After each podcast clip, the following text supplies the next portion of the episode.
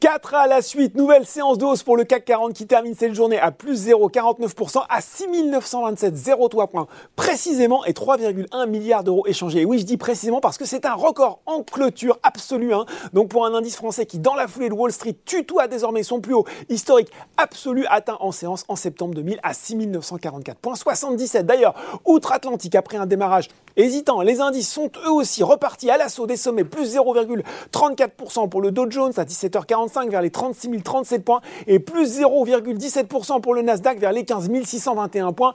À noter la progression de 5% de Pfizer qui a relevé sa prévision annuelle de vente pour son vaccin contre le Covid-19. Allez, on regarde tout de suite ce qui monte chez nous et on retrouve Ubisoft en tête du SBF 120 après une petite séance de consolidation hier. L'éditeur de jeux vidéo repart de l'avant, toujours porté hein, par des résultats trimestriels rassurants et des objectifs annuels confirmés. C'était la semaine dernière le titre qui a d'ailleurs superbement ignoré hein, l'abaissement de recommandation de CFRA, passé d'acheter à conserver avec un objectif de cours réduit de 70 à 50 euros sur le CAC 40. C'est Téléperformance qui domine les débats.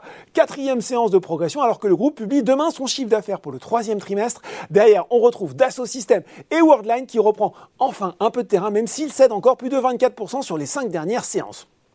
Du côté des baisses, Elior n'était lui pas dans son assiette et c'est peut-être un peu dû à Goldman Sachs qui a baissé sa recommandation d'acheter à neutre avec un objectif de cours très légèrement revu de 7,80€ à 7,70€. On assiste à des prises de bénéfices sur Virbac et puis ça plie hein, sur les valeurs liées aux métaux à l'image d'ArcelorMittal ou Eramet. Et oui, parce que le prix du minerai de fer est fortement retombé sur ces deux dernières semaines, impacté par les restrictions sur la production d'acier et un ralentissement de l'activité en Chine où le gouvernement impose un rationnement de l'électricité. Le spécialiste de la valorisation des minéraux, Imeris est aussi sous pression, euh, effaçant déjà son rebond d'hier. Et puis sur le CAC 40, en plus d'ArcelorMittal, on retrouve Carrefour et Kering dans le trio des plus forts replis.